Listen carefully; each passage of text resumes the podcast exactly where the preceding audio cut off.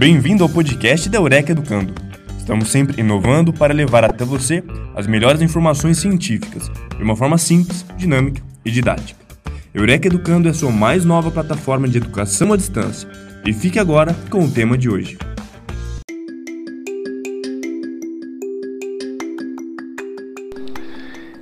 E se a recuperação fosse fazer o que você quer? Seria mais fácil? Você acha que daria certo? Eu sou Pablo Kurlander, psicólogo, diretor da Eureka Educando, e eu vou falar para vocês hoje um pouco sobre esse conceito de fazer o que você quer.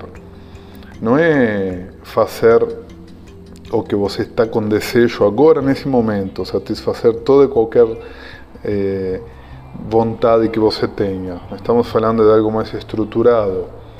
No podcast anterior eu falei sobre assembleia comunitária e sobre a capacidade do grupo criar regras e que atividades e funções que sejam as que ele busca. No final do podcast eu expliquei que todo o processo de gestão compartilhada e tudo que o modelo de assembleia comunitária, o modelo democrático, participativo de tratamento faz, é que o grupo se torne uma unidade autorreguladora que busca os seus interesses e a forma de chegar a eles. Um grupo fazendo isso. E se fosse um indivíduo, o indivíduo sendo sua unidade autorreguladora, o indivíduo buscando, definindo seus objetivos e tentando buscar esses objetivos. Obviamente que não vai fazer isso sozinho, mas objetivos que para ele façam sentido. Será que funciona? Para vocês entenderem melhor isso, eu vou falar de dois conceitos, ou de um conceito duplo importante da psicologia comportamental, que é o conceito de reforço. O reforço é o que faz que um comportamento ele apareça ou se mantenha ou aumente a sua intensidade e frequência. Então, quando você, quando você reforça um comportamento, você produz a manutenção ou aumento desse comportamento. É o que a gente busca muitas vezes durante o tratamento com comportamentos novos que a pessoa precisa desenvolver sobre a sua recuperação. Mas para isso, a pessoa tem que conseguir algo em troca desse comportamento para que ele se mantenha. E aí nós temos esse conceito duplo de reforço positivo e negativo. Eh, esse positivo e negativo ele é emprestado né, da matemática, não é algo qualitativo de algo que é legal ou é ruim. Né? O negativo vem da subtração e o positivo da adição. Reforço positivo é quando você é, é gratificado por algo que você faz. Por exemplo, no início do uso da droga acontece por reforço positivo. A pessoa utiliza e ele recebe alguma gratificação por isso, seja a, o próprio efeito né, de euforia, o próprio efeito né, gostoso da que algumas drogas produzem, é, no sentido de, de produzir prazer, é, ou seja pelo reforço social, que algumas né? Muitas vezes o uso de droga ele se inicia e se mantém muito mais pelo reforço social que pelo próprio efeito da droga.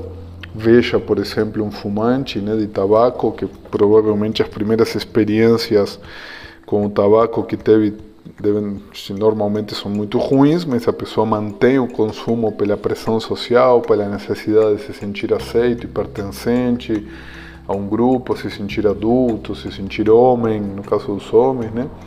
Então, está tendo um, uma gratificação, certo? Um prazer. Ou o reforço negativo é quando você retira uma coisa aversiva.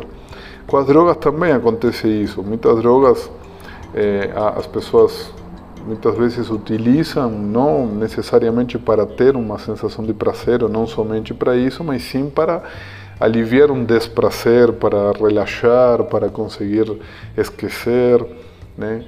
É, no caso do álcool, isso pode ser visto, é muito comum né, na sociedade a pessoa utilizar o álcool para esquecer ou para relaxar.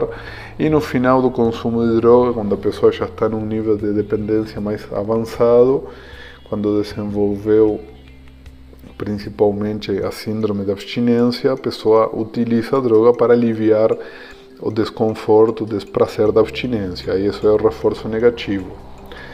Todos os nossos comportamentos, todo comportamento humano, ele se baseia eh, nessa dupla concepção. Tudo que a gente faz é para buscar o prazer ou para aliviar a dor. E aí eu desafio você a pensar um único comportamento que não tenha essa finalidade. É claro que quando eu falo buscar o prazer, não estou falando necessariamente de prazer físico, de buscar algo que seja gratificante, que seja bom, gostoso, né? É, desde coisas, a vezes, que tem a ver com prazer físico mesmo, até coisas muito mais é, complexas e desenvolvidas, né? Quando você busca uma religião, quando vai fazer uma oração, quando vai fazer um trabalho voluntário, você está buscando né, algo que é gratificante para você, ou que pensa que vai trazer um benefício futuro, né? É, então, não se trata apenas de questões físicas. Todo início, para entendermos o processo de recuperação, todo início de processo de recuperação começa por reforço negativo.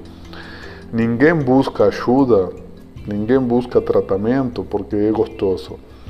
As pessoas buscam ajuda porque é difícil, porque está sofrendo, porque está passando por dificuldades e a pessoa quer se aliviar, quer se livrar dessas dificuldades que ela está passando. Então, esse início do processo, obrigatoriamente, ele se dá por reforço negativo em todos os casos. A pessoa não busca ajuda porque ela tem um desejo profundo de mudar né, significativamente de estilo de vida. Não, ela quer eliminar a dor. Essa, esse desejo de buscar coisas mais profundas e mais a longo prazo ele é algo que vai se desenvolver durante o processo, ou deveria se desenvolver se o processo for bem realizado e tiver as condições necessárias no ambiente em que a pessoa está se tratando.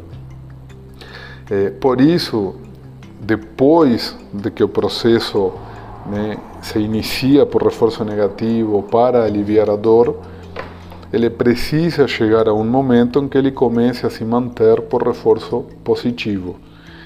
Porque as únicas coisas que se mantêm a longo prazo são as que se mantêm por reforço positivo. As que se mantêm a longo prazo por reforço negativo, elas costumam produzir muitos outros problemas, né, que eu vou explicar daqui a pouco. Quando falamos na, no podcast anterior da Assembleia Comunitária, falamos justamente, né, eu falei para vocês da questão da, da pessoa e o grupo produzir algo que faça sentido, regras que façam sentido, atividades que façam sentido, porque depois que a pessoa ou o grupo criou algo que faz sentido, ela vai fazer aquilo, o grupo vai aderir, as pessoas vão aderir, porque aquilo é bom, porque a pessoa sente que faz sentido sentido para ele, é que é bom para ela fazer isso. Então não, não precisa ter alguém obrigando a pessoa a fazer, alguém cobrando, punindo, perseguindo. A pessoa mesmo encontra sentido naquilo e ela vai fazer. Né? E todo ser humano é capaz de encontrar esse sentido. E o dependente químico não é diferente. Né? Ele também consegue encontrar sentido nas coisas. Né? É que ele precisa encontrar algo que faça sentido. Quando ele encontra aquilo que faz sentido dentro do tratamento, a adesão é maior e o abandono diminui. E ele precisa também encontrar isso fora.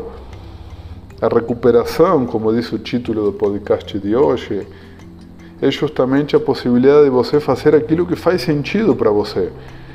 Como eu disse num dos primeiros podcasts sobre a recuperação e arte de se contrariar, que não é verdade, é o oposto disso que eu estou explicando agora.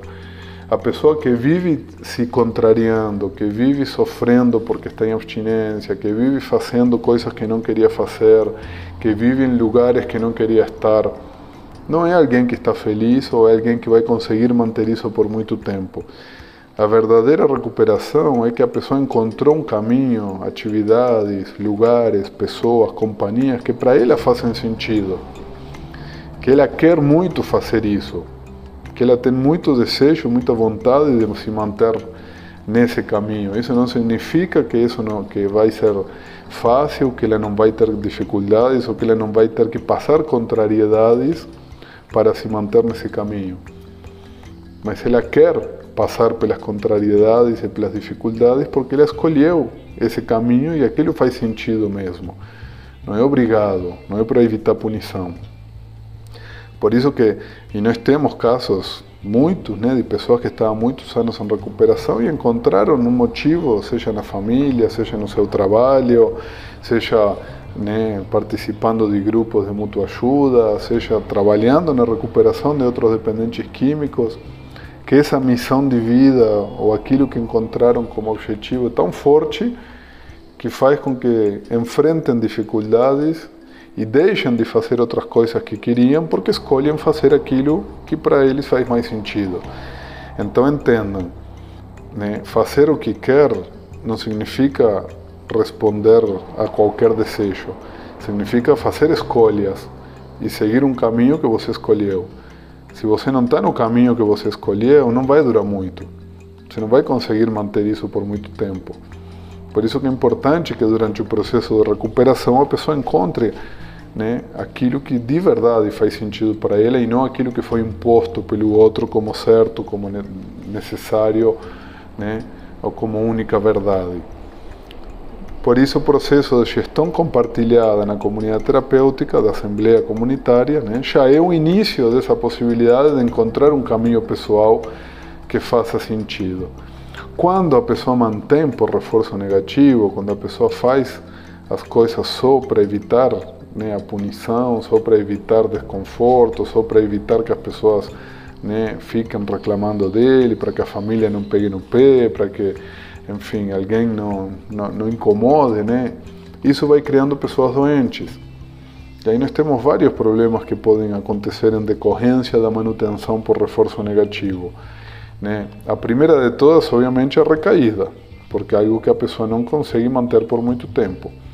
As pessoas que mesmo assim conseguem manter, porque tem aquelas que conseguem se submeter a essas condições de sofrimento por tempo mais prolongado, começam a desenvolver outros tipos de problema, como todas as dependências não químicas. Pessoas que desenvolvem compulsões por outras coisas, por comida, por sexo, por jogo, por relacionamentos, por compras, né? que passam a ter relações disfuncionais, porque essa pessoa não está feliz, não está realizada, não está fazendo aquilo que ela queria, ela simplesmente está suportando a dor dia após dia. Ela está morrendo de vontade, né? Como a gente escuta muitas vezes, né? Pessoas falando, ah, faz 5, 10, 15 anos que eu parei de usar droga e eu tenho vontade todo dia. Está errado. Não é para ter vontade todo dia. É diferente lembrar uma vez ou outra do que você realmente ter aquela vontade que dói. Isso não dá para ter quem está em recuperação a tempo. Porque você já superou isso, você já está num estágio que você está desfrutando daquilo que você está conseguindo, ou você está correndo atrás de outro tipo de objetivo, não está mais lidando com o básico que é a abstinência. Como eu disse já no podcast sobre isso, imagina que você terminou um relacionamento tóxico já há 10 anos e você ainda continua lembrando todo dia e sofrendo diariamente por causa dessa pessoa, isso não pode ser considerado saúde. Isso produz problemas. Isso é sinal de que não desenvolveu o suficiente as outras áreas da vida, como para que essa relação tóxica, doente, seja apenas uma lembrança e não algo que está presente ainda na vida cotidiana. Outra coisa que pode desenvolver a pessoa que mantém por reforço negativo a sua recuperação é depressão né? A pessoa vai se privando de, de tanta coisa que ela passa a desenvolver quadros depressivos, ansiosos, síndrome do pânico e muitos ideações suicidas. Porque a vezes tem tanto medo de recair, porém não encontrou nada que seja né, tão ou mais reforçador né, do que a droga, que a pessoa pensa tem em tirar a própria vida porque não sente que aquilo que ela está vivendo é a vida que queria. Porém, tampouco quer voltar àquela vida que estava. Então, realmente, aí está faltando alguma coisa. O tratamento bem feito, e aí não estou falando da pessoa que faz o tratamento, mas da pessoa que trata o outro, tratar alguém bem, significa, acima de tudo, oferecer à pessoa a possibilidade de que ela encontre a sua, a sua, o seu caminho, que encontre aquilo que para ela faz sentido. Não significa impor regras e condições permanentemente para que a pessoa cumpra aquilo que a gente especifica ou estipula. A boa recuperação consiste na capacidade de fazer escolhas, na capacidade de aprender errando, porque ninguém aprende a fazer escolhas a não ser escolhendo, e escolher significa errar. Não tem como aprender a escolher certo sem escolher errado. Por isso, ambientes que não permitem escolha, ambientes que não sejam de gestão compartilhada, que não permitam que a pessoa participe ativamente, são ambientes que não permitem que a pessoa escolha. E não permitindo que ela escolha, não permitem que ela aprenda e que ela cresça pelo erro, mas pelo erro protegido, pelo erro dirigido, né, com alguém que ajude a entender onde está o erro e o que, que pode melhorar. Então a recuperação é sim a possibilidade de você ter a vida que você queria, de você buscar os seus objetivos e buscar isso mesmo apesar das dificuldades do dia a dia, porque aí com certeza ficar em abstinência e ficar em recuperação vai fazer sentido e você vai fazer essa escolha dia após dia. Obrigado, até o próximo podcast.